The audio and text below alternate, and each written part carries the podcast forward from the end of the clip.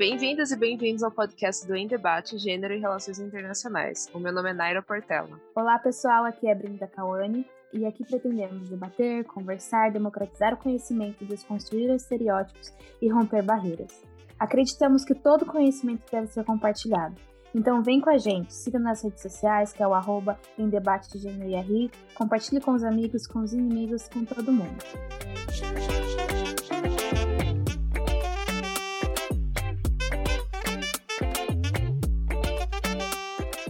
Quando se fala em violência de gênero, a primeira imagem que vem à cabeça é de uma mulher apanhando.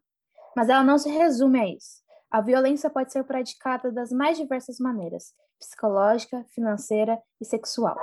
Não é segredo que os jogos digitais vêm cada vez mais se popularizando. Se antigamente eles estavam restritos a uma pequena parcela da população, hoje o acesso a eles é amplo e restrito. Só que além do divertimento que eles proporcionam, eles trazem à tona um outro aspecto, que é a violência sofrida pelos jogadores, e especialmente as mulheres nos jogos online. Aqui no programa de hoje, a gente vai tratar especificamente da violência simbólica. Esse conceito de violência simbólica, ele foi elaborado pelo sociólogo francês Pierre Bourdieu e é uma forma de coação inconsciente que está tão impregnada na sociedade, nas pessoas, que elas não conseguem pensar além dessas relações. Por exemplo, é super comum mandar uma mulher ir lavar louça quando ela diz algo que outra pessoa considera errado. E esse pensamento, ele é reproduzido até mesmo pelas próprias mulheres. Ou seja, na violência simbólica existe uma adesão do dominado ao dominador, uma vez que o dominado, ele não conhece nada além daquele contexto em que ele está inserido. Ele não consegue pensar em um mundo além desse. A mulher, no caso, ela não consegue pensar no mundo fora das amarras da sociedade patriarcal e machista. Outro ponto importante que a gente deve mencionar é que mesmo as relações individuais entre homens e mulheres, é, mesmo que essas relações sejam igualitárias, o âmbito social é completamente dominado pelo poder masculino. Isso faz com que os valores do poder masculino sejam reproduzidos como um senso comum, já que ele está presente em toda a sociedade e justamente por causa disso já foi naturalizado. Mas também esse poder, ele é visto como neutro, porque ele não precisa ser justificado. A gente tem que deixar claro que os jogos digitais não são os causadores da violência de gênero, mas eles contribuem para manter o status quo do poder masculino, uma vez que eles naturalizam a cultura do estupro, da misoginia, do machismo, do racismo e da violência contra as mulheres. Aqui é importante ressaltar que quando se fala de jogos digitais, não estamos apenas falando dos jogos em si, mas também da cultura dos jogos digitais, da comunidade inclusive dos desenvolvedores. A indústria de jogos é predominantemente masculina. E isso faz com que os valores reproduzidos sejam os do poder masculino, já que na dominação simbólica o discurso dos homens é tido como neutro, como algo que engloba todos os outros. Essa dominação começa antes dos jogos. Ela permeia a própria sociedade e explica o porquê de vermos uma participação tão pequena das mulheres no, no campo dos jogos digitais. A pesquisadora Gabriela Kurtz, na sua, na, na sua tese de doutorado, analisou como a violência simbólica de gênero acontece. Ela destaca que, por exemplo, entre as décadas de 80 e 90, as meninas não eram estimuladas a terem computador. O computador era algo para o irmão, para o menino, e inclusive geralmente ficava no quarto deles. Essa falta de contato com a tecnologia acaba desestimulando as meninas, tanto a jogarem quanto a fazerem parte, futuramente, do desenvolvimento dos jogos. O que a gente vê, portanto, é um ambiente dominado por homens, e eles trazem a sua visão de mundo para a concepção dos jogos. Assim é que as mulheres geralmente são retratadas através de estereótipos que reforçam o que se entende como um papel feminino ao mesmo tempo que estimulam os desejos e fantasias masculinas. Um clássico exemplo disso é o da donzela em perigo. A moça, ela é indefesa e é raptada pelo vilão, e o herói tem que salvá-la. A série Super Mario explora exaustivamente esse estereótipo, ao colocar a princesa Peach como um objeto disputado por dois personagens masculinos, Mario e Bowser. Além da donzela em perigo, outro clichê é o da objetificação das personagens femininas. Na verdade, esses dois clichês, eles estão muito interligados, já que a donzela em perigo, ela é um objeto que é roubado do jogador e o jogador tem que usar a violência, que é uma característica bem associada à masculinidade, com o objetivo de reconquistar sua masculinidade e capturar novamente a donzela. Além disso, com o envelhecimento dos jogadores, houve a necessidade de criar narrativas mais complexas, e uma saída encontrada foi escalar essa violência, inclusive contra as mulheres, tanto para deixar o enredo mais interessante, como também para continuar gerando uma motivação para o público masculino. Um exemplo disso é a série God of War.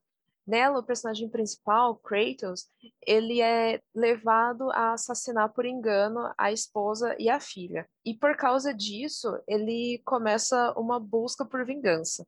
Então, não há uma voz feminina. O olhar, ele é exclusivamente masculino. A série Grand Theft Auto, GTA, ela é bem icônica por objetificar as mulheres. Nela, o jogador ele pode contratar o serviço de uma prostituta e depois pode matá-la para pegar o seu dinheiro de volta. Outro exemplo que a gente tem que mencionar é do Mortal Kombat.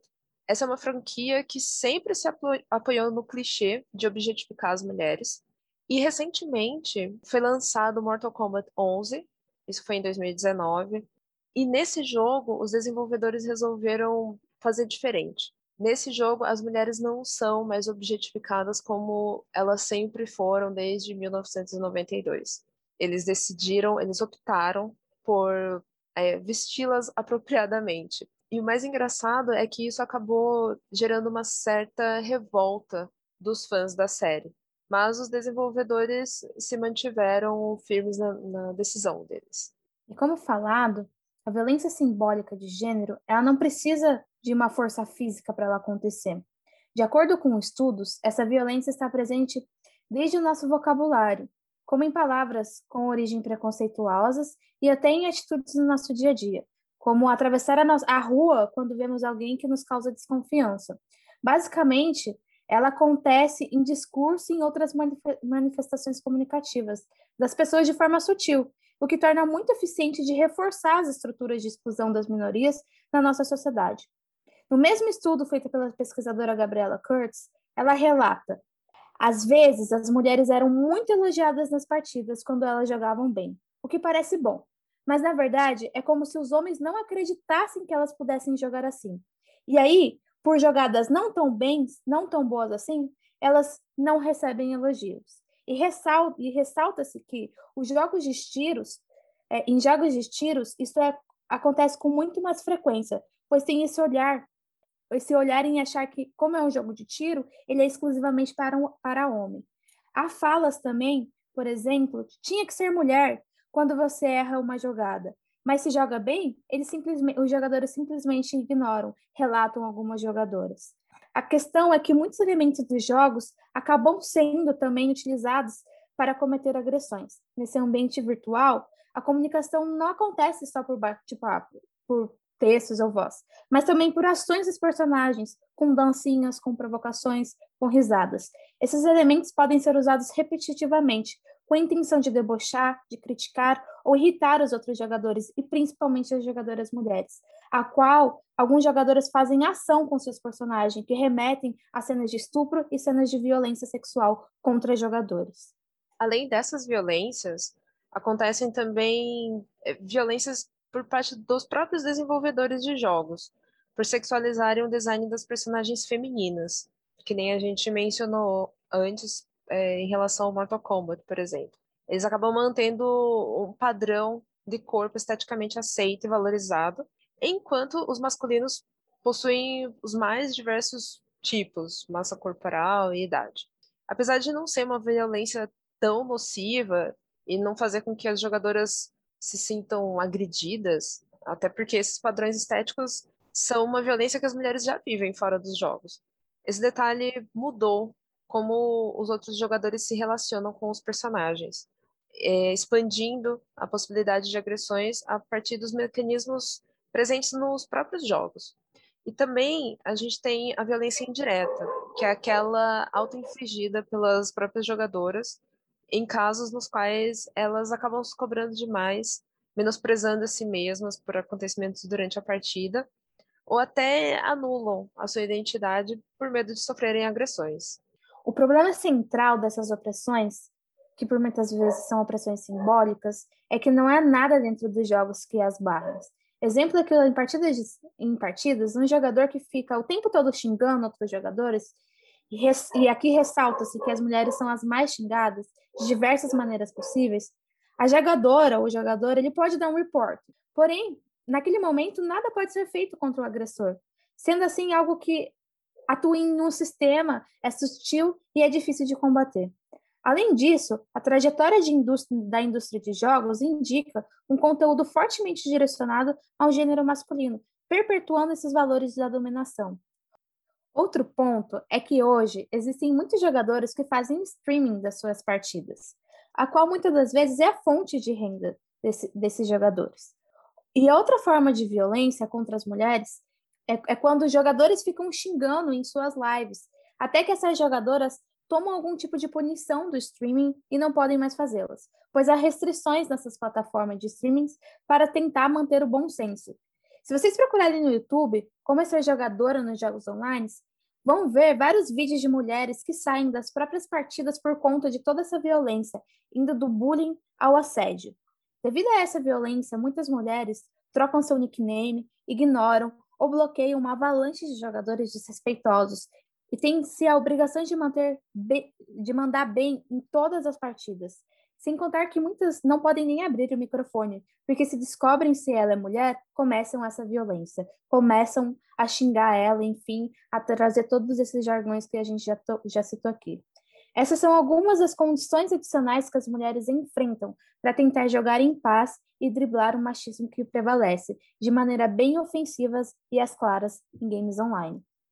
Aqui eu queria fazer falar um pouco sobre a minha experiência como jogadora.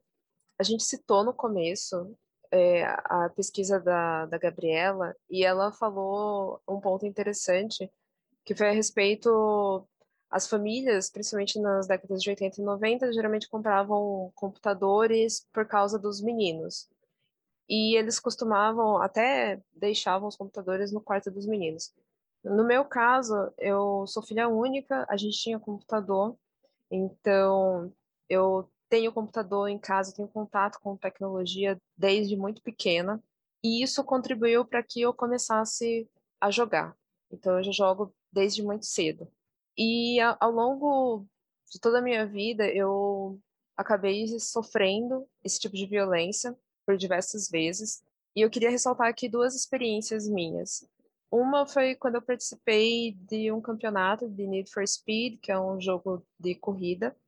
Quando eu enfrentei o outro jogador, e ele me viu, né, porque era uma competição presencial, ele me olhou com cara de reprovação, de um jeito que eu nunca esqueci. Como quem diz, nossa, eu vou enfrentar uma guria. E isso me marcou bastante. Obviamente que ele perdeu, né, afinal de contas, ele estava se achando. E ele achou que ele ia ganhar facilmente de mim, não, não foi o caso. Um outro evento que aconteceu, que na verdade não foi um evento específico, foi algo mais que aconteceu ao longo dos anos.